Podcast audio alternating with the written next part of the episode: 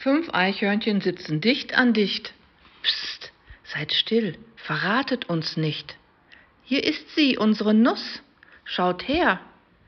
Sie ist unser Wintervorrat. Ein Versteck muss her. Das erste Eichhörnchen hat eine Idee. Vielleicht verstecken wir die Nuss im Klee. Nein, dort kann sie jeder sehen.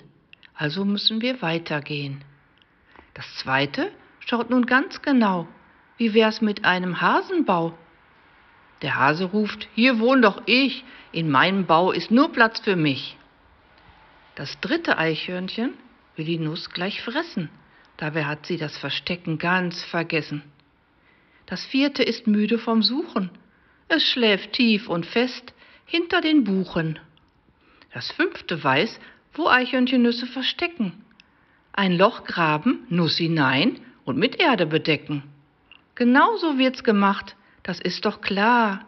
Eichhörnchen verstecken Nüsse im Herbst, jedes Jahr.